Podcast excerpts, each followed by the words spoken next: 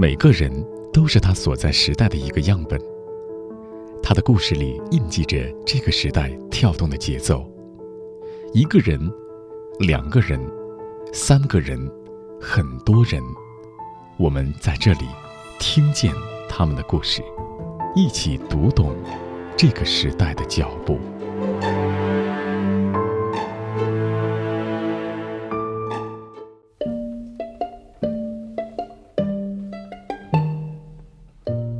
两个月精雕细琢更新一期，七个年头加起来不过一百零八期节目。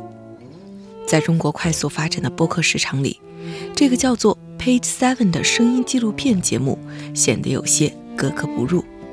不过，他们连续多年都是苹果播客的年度精选播客，总点击量已经超过了千万。一个至今并没有盈利的松散团队，他们是如何做到？这一切的呢？今天就让我们一起听见 Page Seven 的发起人荣谦。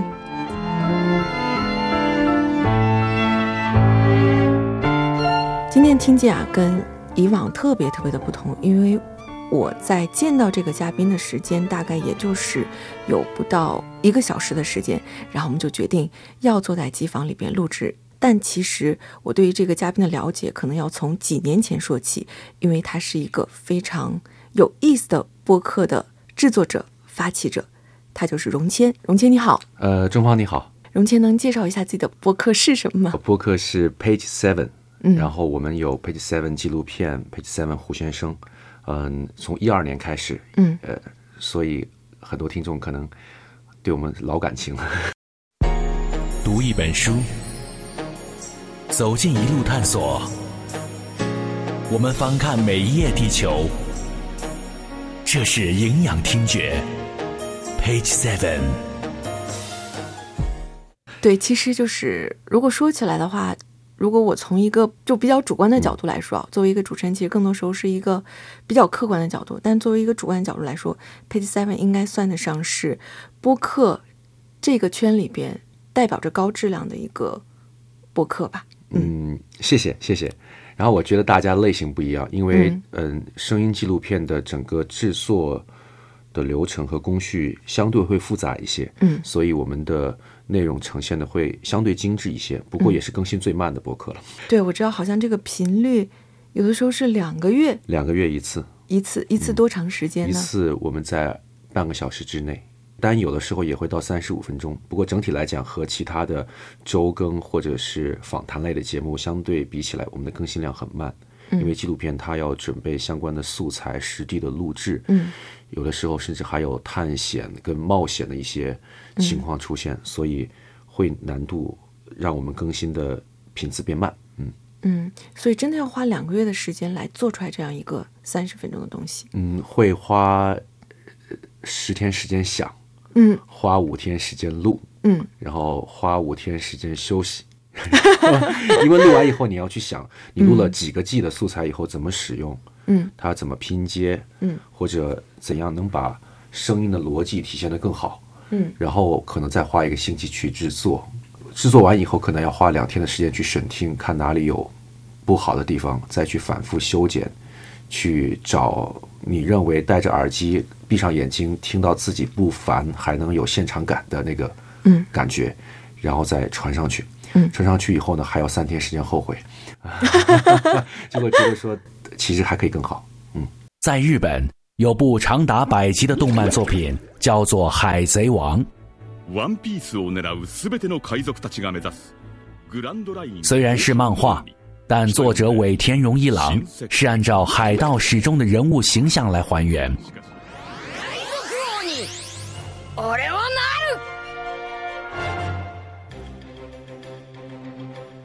漫画中所指的新世界与大海贼时代正是对应十五至十八世纪的加勒比海。那是一个什么样的时代呢？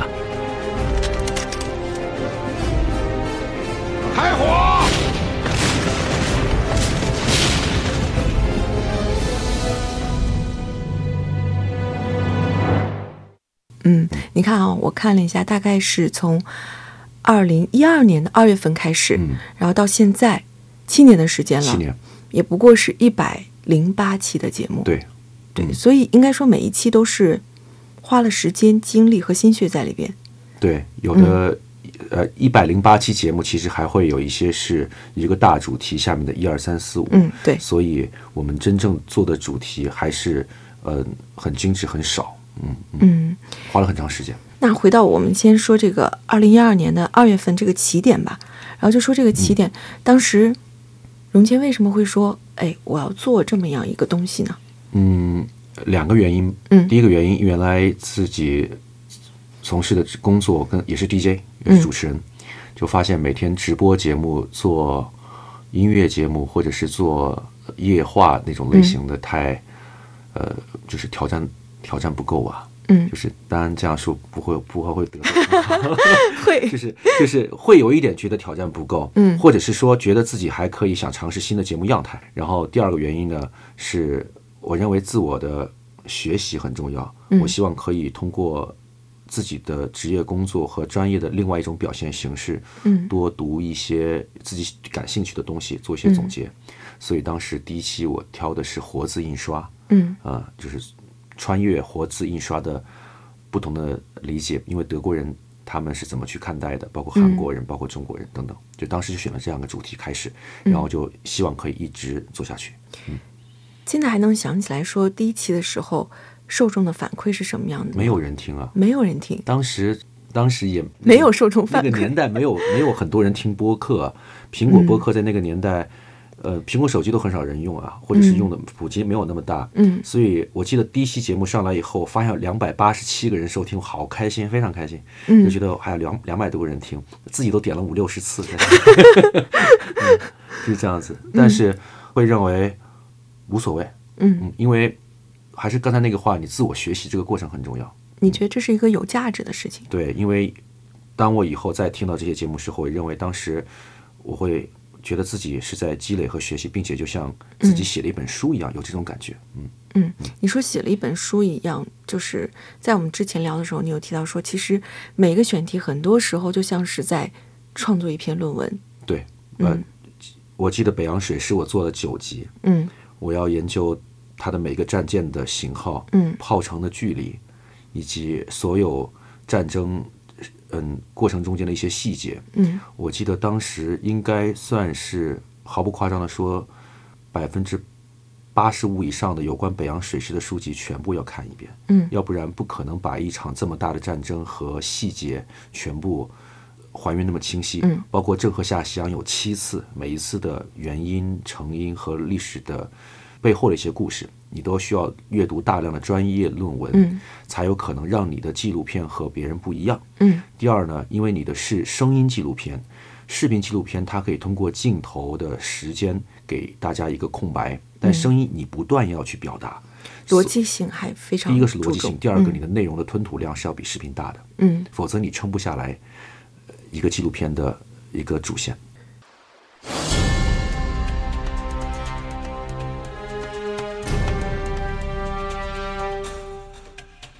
一三六八年，朱元璋在南京称帝，国号大明。外攘内安，错颠连而直任袭，兵威所向，弥坚不摧，得意所加，无远不服。此时的云南偏安一角，不足为患。大明军队依然将军备重心放在北方。原本明太祖朱元璋是希望招抚云南统治者元梁王归顺的，可是谈判破裂。一三八一年九月十八日，朱元璋决定派兵三十万大军征讨云南。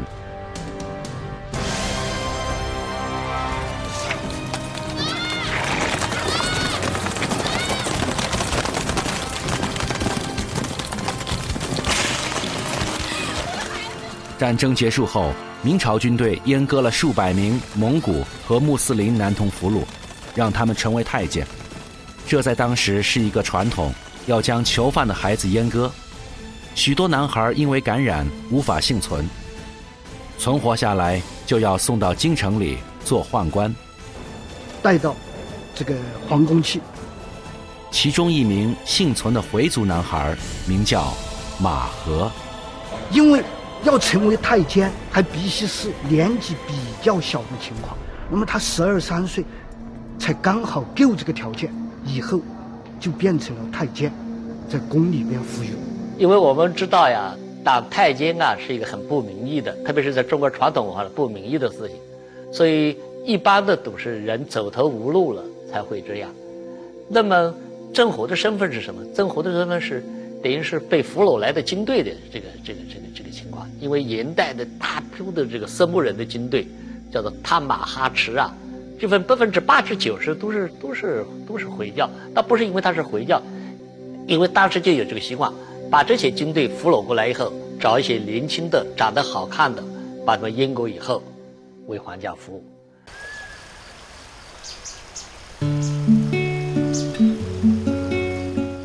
你好，我是钟芳。因为工作的原因，我会接触到很多有趣的人。他们的人生经历各有不同，但他们都有梦，是这个时代中生命的舞者。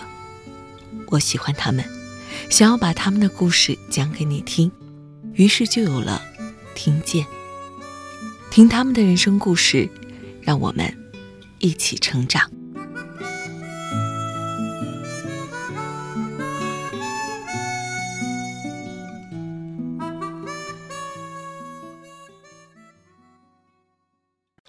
所以你现在应该是一个，对于每一个研究过的或者说是做过的题材，其实都应该是非常非常的清晰，或者说是有着深刻的了解的。嗯，可以说是，我觉得现在对很多的自己研究过、做过的主题的大的样貌和逻辑，相对是清晰的。不过那些细节，每当我再次听的时候，会想到哇，竟然当时竟然会有这么多一些故事，原来是这样的。我昨天还在听自己当时做的一些。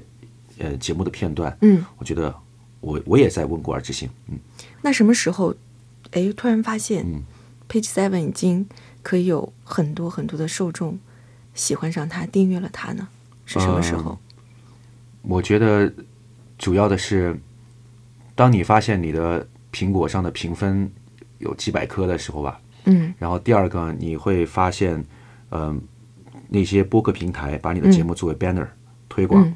然后，另外，在二零一四年的时候，我们获得了苹果播客当时的第一名，应该是年度最佳。嗯。然后，二零一五年的时候，当时苹果播客 Podcast 在总结零五年到一五年的这个十年的时候，提到了 Page Seven 纪录片的这个，唯一提到的是我们的这个十年的这个纪念。嗯。所以，我认为，嗯。一定会有很多人听了，或者是，或者是说行业里面很认可我们，虽然更新很慢，但是制作很用心的这样的一个一一个一个情况，所以当时就觉得嗯，还蛮开心的。嗯，那你是一个人在战斗吗？还是会有一个团队？有伙伴，嗯，我们伙伴七八个左右啊，因为我们一直在换，嗯，因为播客独立播客的这个特点就是，嗯，很多是以兴趣为主。为主的，它毕毕竟不是一个雇佣关系，但是呢，每一次过来的小伙伴，他们都很，要么就是学科背景很丰富，嗯，比如说学人类学的、学建筑的、学金融的、学交通的，那大家的知识可以互补。当我有一个主题抛出来的时候，大家可以一起的考虑讨论。呃，这些小伙伴呢，也来自于我尽可能让他的这个信息半径会变得更大，嗯，有的是在耶鲁大学。有的在德国蒙多特蒙德大学，嗯，有的是在日本东京。那当我需要一个主题的时候，他们可以从世界各地发回来一些特殊的声音素材。我印象最深刻的是，我们还有线人机制。怎么说呢？我做有一期节目《夏威夷的卡拉卡瓦》，嗯，然后当时这个主题是要记录夏威夷王国，就是在还没有成为美国一个州以前，王国时代的国王的一段小历史。那这个历史很难去找，需要。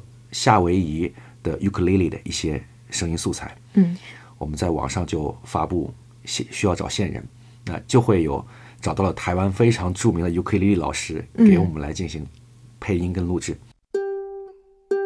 他秘密策划了两个计划来改变国家被美国吞噬，这个计划就是成立波利尼西亚联盟或者亚细亚联盟。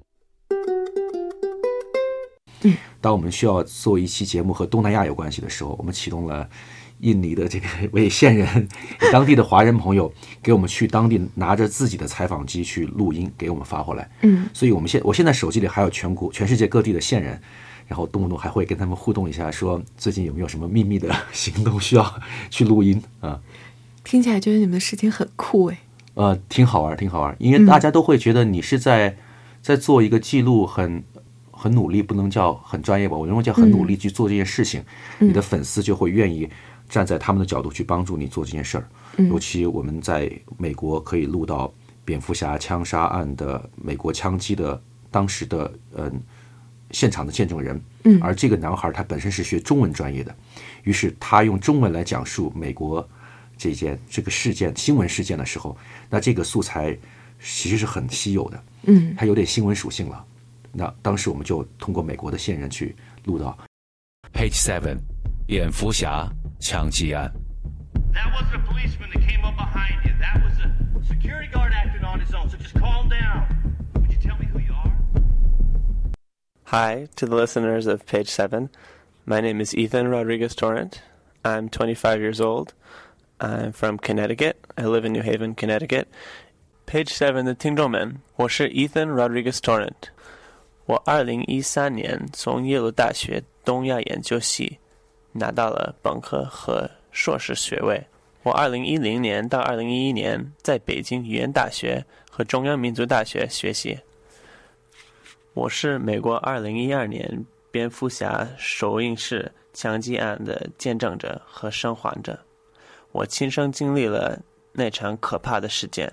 当时我就坐在放映厅中间的位置，和我的两个朋友，他们其中一个脸部中枪，其中一个被子弹击中了脖子，我毫毫发无损，躲过一劫。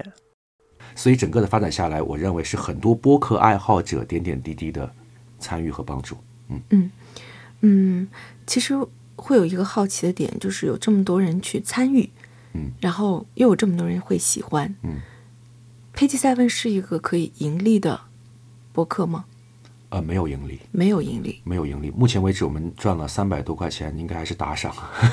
就是一个非常独立的，然后做给大家听的东西。嗯，因为我觉得。三个原因，第一个原因，大家都是一个最开始没有一个盈利的机制，因为文艺青年确实不会赚钱哈，嗯，这个是第一个原因。第二个原因是，呃，中国的播客文化它还没有完全被体现出来，所以市场的特征还没有完全被激发。然后第三个原因，我认为是我们并没有完全按照市场的方式在做节目，嗯，比如说大家可能感兴趣的一些时尚的话题，一些更新的频次，我认为都没有。往这方面去设计太多，Page Seven 其实更像是一个，嗯，想去好好去做自己主张的、去调查的一个一个 organization。我认为可能更像是这样的一个感觉，一个组织，一个 NGO。嗯，播客里的 NGO 没有钱，所以会好奇，就是又没有钱，然后呢，真的就是文艺青年喜欢做的一件事情，大家坚持做了七年，它会变吗？嗯，它会变。嗯嗯。我认为会有变的两个可能性。嗯，第一可能性是说，当他做的越来越优秀的时候，嗯，就像刺猬乐队一样，可能真的会有人给你钱，嗯，会有人给你平台，嗯。那我认为我们实话实说也不会拒绝，因为我们希望可以有更多的影响力，做得更好。对。那第二个，我认为他可能会，嗯，变得更真实。嗯。我们可能会变得就是采访的内容会越来越多，所以希望它有商业化的扭转。嗯，因为这样的话也是播客在进步的一个体现，它被社会越来越需要了。所以不排斥未来商业的这种转变。嗯，不排斥，但是有一个前提是我们还依然是自己的，嗯，属性，就是我们的内容属性依然还是自己，这点不排斥。嗯嗯，那说到这个内容属性这个地方，就是我们讲这个内容，做了一百零八期里边，现在回想起来，哎，觉得哪一期我觉得做的真的很牛。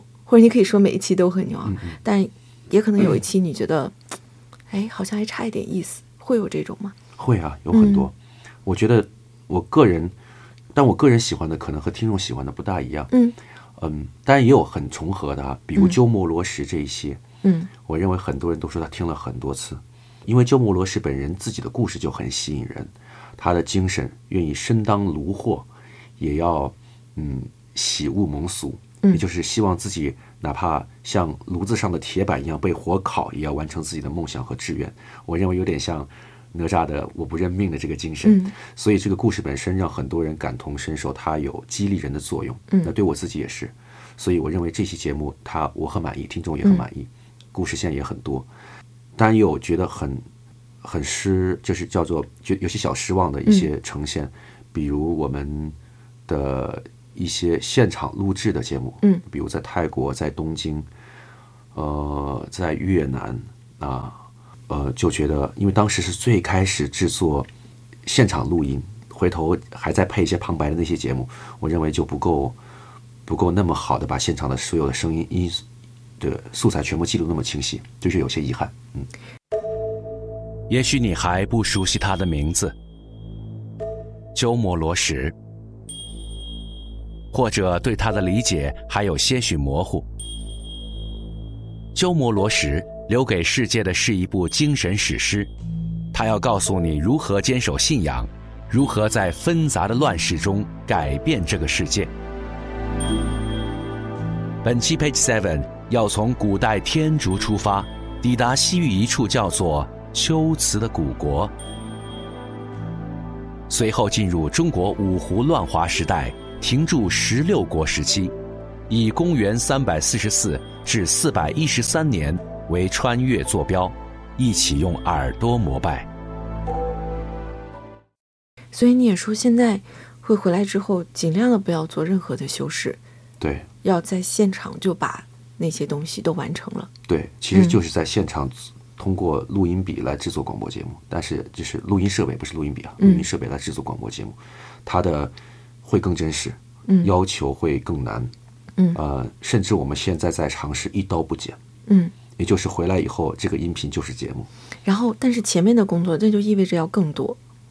对，就是可能我以前我还录个旁白，我还能回来思考一下这差了一点点这个逻辑。嗯。但是如果一刀不剪的话，这就意味着这个逻辑是要非常的严密的。对，就跟长镜头一样。嗯啊，那其实是是对整个制作的逻辑跟包括你对设备的熟悉，嗯你耳朵听觉跟设备的判断，它都要融合在一起，嗯它难度会更大。所以但后期简单呀，前面都做完了吗？对呀，后期简单呀。嗯，会很好奇你在现场嗯录制的时候是一种什么样的状态，或者说什么样的装备？呃，挺奇怪的，嗯怪大叔的感觉。然后戴着耳机，然后手上拿着一个长长的棍子，嗯上面绑着我的录音的设备，嗯话筒毛茸茸的，然后一下对着自己，一下对着别人，一下对着天空，一下对着要录音的呃地方。右手是拿设备，左手是伸出食指，一直在调试设备的嗯旋钮、声像比例、dB 的这个大小。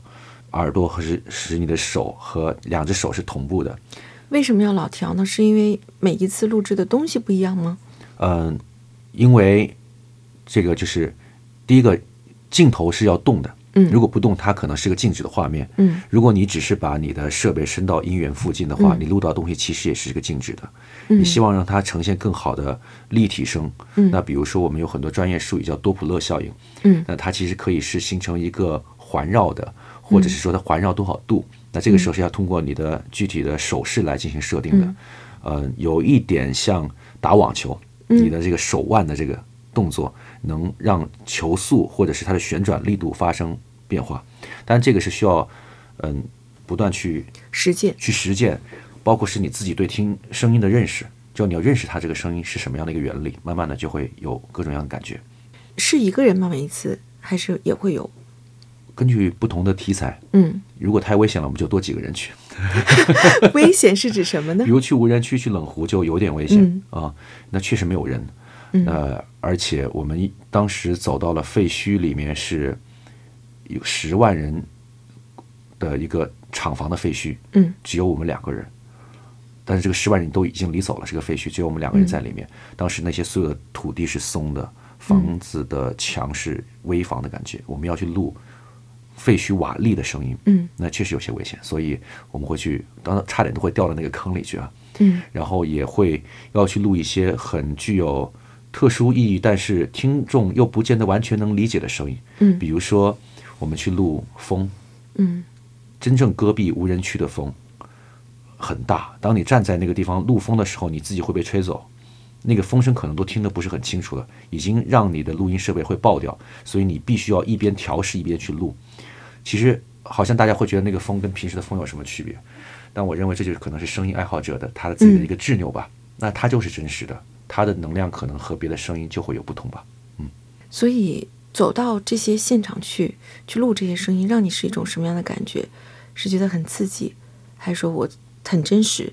我觉得是你在接触一个接触一个很很美好的东西。嗯。呃，平时大家可能对声音听起来认为它存在的意义价值没有那么，就是可能城市里太吵，你会认为一直一直有一个我的这个概念，但你出去后，你会觉得你自己是个配角，你在听声音的时候，啊、因为大自然的声音是客观的，嗯。呃，户外的很多一些声音，包括发出的声响，它很客观，它不是人为的，没有噪音的地方，没有城市户外噪音的地方已经很少，所以出去录音我会有这种感觉啊，觉得自己被融入进其中，嗯。呃尤其是当你戴着耳机的时候，你的听觉灵敏度是比常平常要大，嗯。你能听到很多一些平时你在乎不到的一些细节，嗯、你会觉得又害怕又真实又美好。但如果在城市里录音的话，你会发现自己原来生活在一个什么样的场里面，就好像是一个交响乐的一个演出部分。嗯所以我认为，可能你经常去接触这些事情的时候，你会对它的呃感觉会有不同的认识。但可能也是现在我这个阶段，可能过段时间我这个认识又会改变。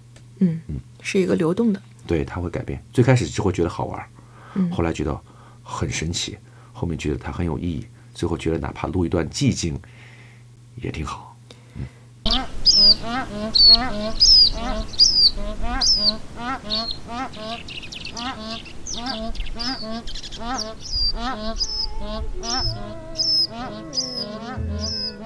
Send into the light of day.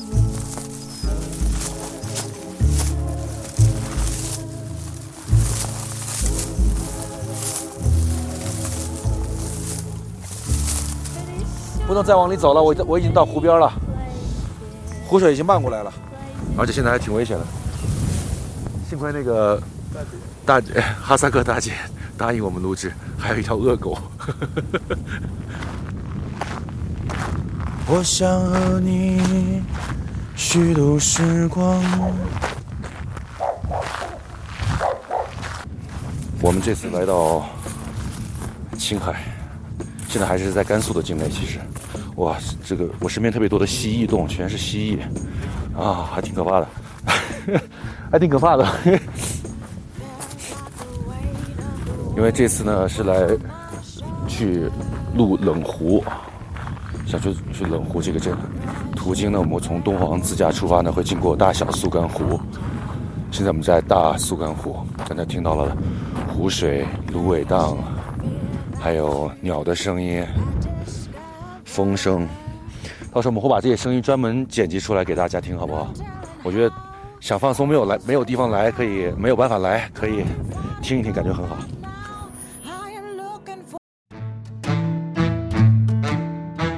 欢迎在新浪微博上搜索“中方”，关注听见更多背后的故事。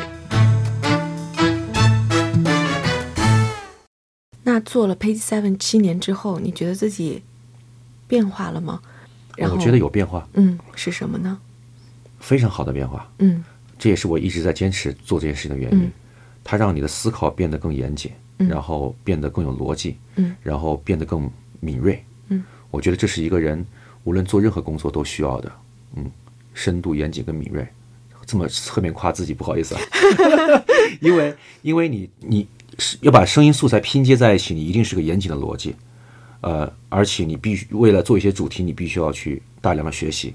我认为每两个月给自己一个课题去做研究，嗯这件事情如果你坚持很多年下来，你一定会感谢自己当时觉得很不容易的那一些阶段，嗯，而且是没有收益的经济收益的阶段，所以这个会让我觉得它是大于所有事情的意义，嗯，很好。我们团队所以到现在还都很开心做这件事情。嗯。可是听众会有一个好奇，他会说：七年了，荣谦靠什么活着呀？呃，那个，当然我本有本职自己的工作啊，嗯本职自己的工作也在做呃相关生意的一些工作，比如说，嗯，我们在广电的一些工作啊都会有。嗯然后，当然后来离职以后呢，在做音乐制作，嗯呃，写写歌，然后给艺人做专辑，呃，这些，但是这些工作跟 Page Seven 好像是两个世界，次元壁是很严重的哈。对，我觉得听起来就觉得，如果我们不做这一期节目的话，听众永远想象了。我觉得想象中的 Page Seven 背后的人应该就是一个就做这件事情，然后是一个超级严谨，然后又很有趣。嗯然后你说哇，你还是一个音乐制作人，而且今天特别有趣的是，我和荣谦一见面，他说我见过你，然后他说你还记得你一年前去西安采访我们之前的另外一个嘉宾歌手程璧，你在酒店里跟他见面的时候，我就在边上过去，嗯，然后程璧是你要给他制作专辑，对吗？对对，对，所以我们有过交集，有过交集，而且是很有趣的一个交集，很有趣的一个交集。对，今天就是我另外一个身份。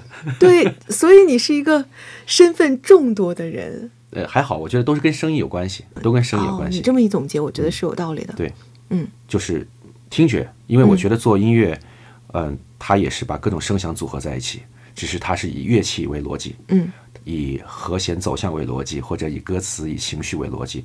那做纪录片，它是以素材、以知识点、以你发现的角度为逻辑，嗯，但整体来讲，它其实都是声音制作，所以嗯我是对这件事情感兴趣。嗯。荣谦，我有个特别好奇的点是在于，你怎么成为了现在的自己？就是二零一二年的时候，你可以选择去开始 Page Seven，嗯，包括你做音乐制作，在这个时间之前，你做什么，然后能够让你去做这件事情？我觉得可能有几个原因吧。第一个嗯原因是我本身可能在国外读书和工作的一段经历，嗯我认为我发现广播或者是声音可以这样去做。当时是在德国之声，嗯在德国之声，呃，我们在德国之声广播学院，嗯应该是我认为是 X 战警学院，我们同学来自于不同的国家，嗯呃，我当时是唯一的中国人，然后在里面大家每天会上不同的很个性化的课程，嗯很实践的课程。我们的作业其实就是做纪录片，啊、很枯燥的纪录片。有的时候是采访古堡，有的时候是一个糖果展，嗯有的时候是一个正在维修教堂的施工进程。所以每天的工作和学习都是在做 radio documentary。嗯所以那个锻炼会让我觉得可以这样记录，甚至我们每一期的作业背后都会要去给自己彼此要盲评打分、嗯啊，所以我觉得那个过程是让我希望可以带回来继续学习的一个一个动力。然后第二个，嗯，就是觉得好想出去玩啊，哎好想出去玩，出出出去体验。既然出去玩了，干嘛不做点什么事情呢？嗯拍照又不好看，长得自自拍长得又不帅，然后那可以录音呢、嗯当时自己拍 video 又，你当时有没有那么多团队一起做视频需要团队吗？有没有美拍是吧？那可以录音啊，录音的话买个好设备去录点什么呗。录完回都录回来了，为什么不做出来？都做出来，为什么不传上去？嗯，结果就就掉坑里了，就就这样习惯了啊，习惯了。所以也就是因为之前有过对声音的训练，然后喜欢。对，我觉得更多是喜欢，然后也是跟很多朋友交流以后，你会发现很多东西很珍贵。嗯我记得我去瑞典的时候，一个小女孩问我买不买一张报纸，嗯我说我买你的报纸干嘛？她说买了报纸能救非洲的一只兔子，它是一个公益组织。嗯，然后我就觉得好有趣啊，为什么不录下来？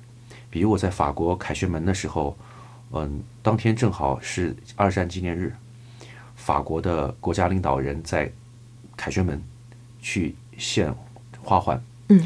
的时候呢，在凯旋门奏响的是马赛曲，当时所有人都戒严了，把我漏掉了，我一个人在那儿看着整个的法国军乐团在凯旋门奏 演奏马赛曲，当当当当，呃，当时我觉得如果录下来多好，因为都是很历史性的一些声音，嗯。很亲切的交谈，包括一些很有大自然的特色的东西，我觉得都非常好。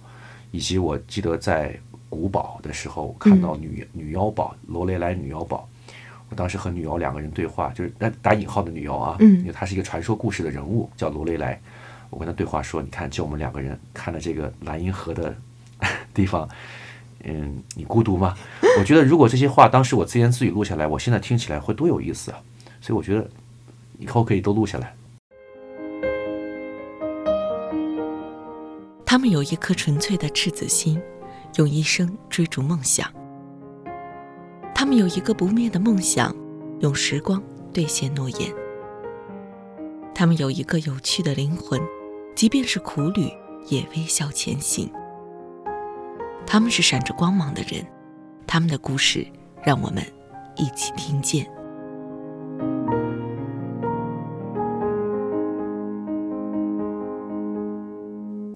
真的，我觉得听了这期节目的人，可能很多人会想说：“哎呀，我们做一件事情把它做好，嗯，都很难。可是你可以做这么多件事情。”嗯，还好，我觉得就是可以可以同时开始，因为我、嗯我原来也想过，我就专心做音乐这件事情。后来我发现那样写歌效率更低，嗯因为当我做纪录片很累的时候，我写歌我觉得好轻松啊，我好给自己唱唱歌放松一下，而且能够把一些学习的想法的灵感带入到音乐里面。嗯。呃，我的歌词可能会变得更更有我自己的一些理解，而音乐呢，写完以后呢，又能做纪录片的 BGM，你不认为它很好吗？音乐弄完之后，然后去做你那些 Page Seven 纪录片的背景音乐，对，对，而且可以互相学习，对，嗯，其实都是艺术，声音艺术。都是声音艺术。我觉得不敢上升到那个层次，就是都是声音工作和制作。嗯我觉得到了艺术层面，应该有自己的流派，嗯，那个是需要长时间修炼跟学习的。最后几个问题，嗯第一个是你觉得现在中国的播客市场是一个什么样的状况？因为就像我们说，二零一二年的时候，可能还没有什么人听，嗯但是你看这些年这些平台都起来了，你是一个老从业者了，嗯你觉得现在它到了一个什么阶段？我觉得它现在到了一个即将变得商业化的阶段。嗯。嗯，这是我客观的去感受到的，因为听播客的人越来越多，嗯。而车载的 WiFi 的收听功能越来越强，嗯。嗯，而且现在人们的视频的生产的东西有点疲劳，会相对疲劳。我站在广播说话不腰疼啊，就是因为抖音啊或者这些产品过重，相对太多了，占用人家时间很多，可能人们更需要一些去收听的一些时间。当然，我认为最核心的是，嗯，九零后也好，或者说八零后的、他们独立思考的精神越来越多。我说的独立思考，并不是说他有多么的反叛，嗯而是他更在乎对事情的深度跟角度的自己的理解和判断。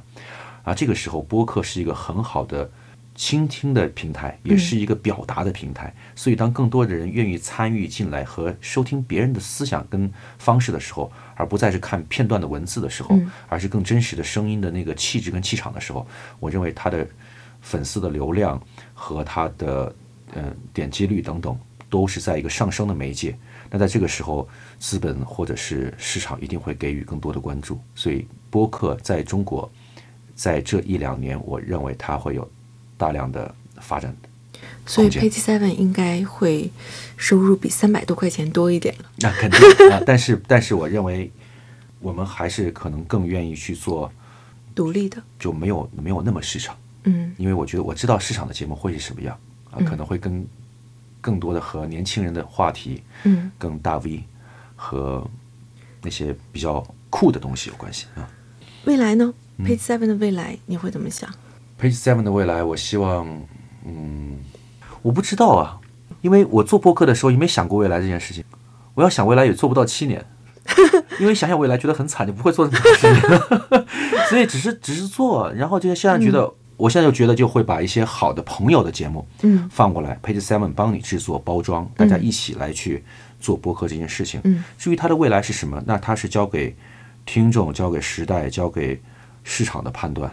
嗯不管来什么，我们都认真的去表达自己，嗯让自己学习，并且从别人或者从书本、从现场获得很好的反馈跟营养。嗯我觉得这就很好。我们采访了二十多个不同行业的嗯八零后，你也是八零后啊，八零年出生的。嗯就对于你来说，你觉得这一代人的特点是什么？这是一个什么样时代属性的人群？我觉得它是一个桥梁，嗯。它没有那么那么大，胆子没有那么大，他没有那么洒脱，呃，没有那么的独立自我，但是他又有叛逆，他又接受了很多一些中西方文化的融合，因为我们这个年代正好是改革开放的第一批，所以融合度又很强，所以他从小就接触到的一些叫改革和开放的精神，他很有不断去创新的这个这个基因。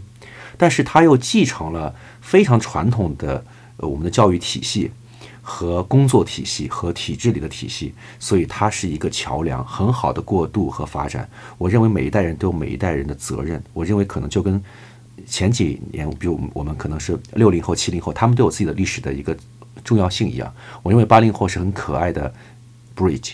我们音乐里会有主歌、嗯副歌和 bridge，以及间奏、前奏、尾奏。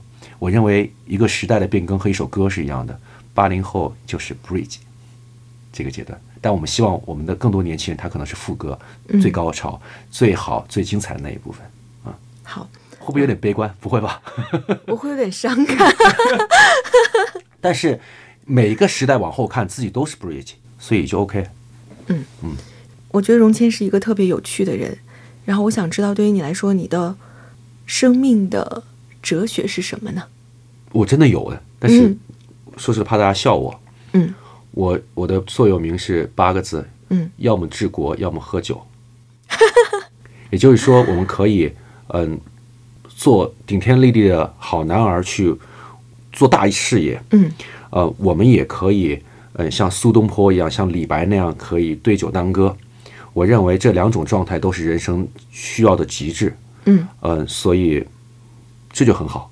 所以你希望这两个状态在你身上是一种并行不悖的，就是都可以去做。对，当时代或者当嗯、命运，或者是当等等等等需要嗯我去做治国的所谓的好男儿，嗯，我们就去好好去努力。当生活告诉我其实可以放下焦虑，可以去做自己，可以去做一个背包客，嗯。那我们就好好对酒当歌。现在是二零一九年十月十八号的十七点二十四分，嗯，也就是在大概两还没有两个小时前，我见到了荣谦。对对，然后很有趣的是，我们就这么的已经聊完了一期节目，都聊出人生观了，都聊出了 生命哲学这个东西，然后我觉得这是非常有价值，嗯然后又很有趣的两个小时的经历。希望我们的听众也会觉得这是一次有趣的采访。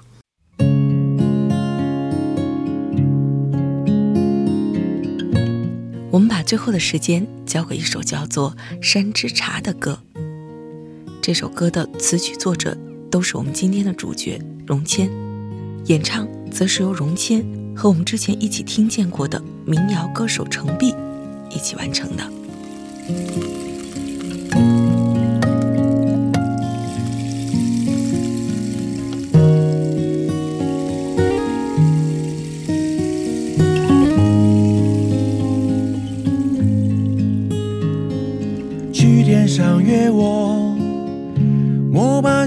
现实像现在头顶蓝色白色。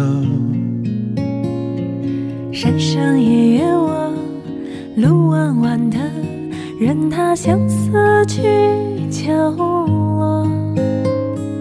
在水里约我，涟漪后湖泊几个小命就婆娑。哥哥很多，但你就一个，给我这个你爱不爱哟？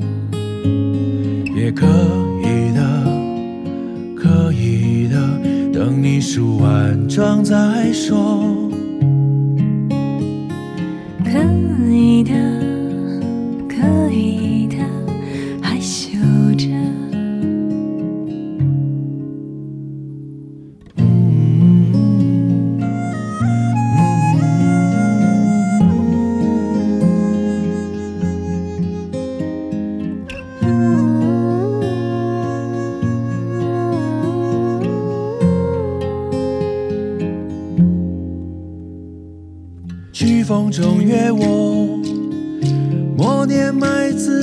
什么青青草绿色。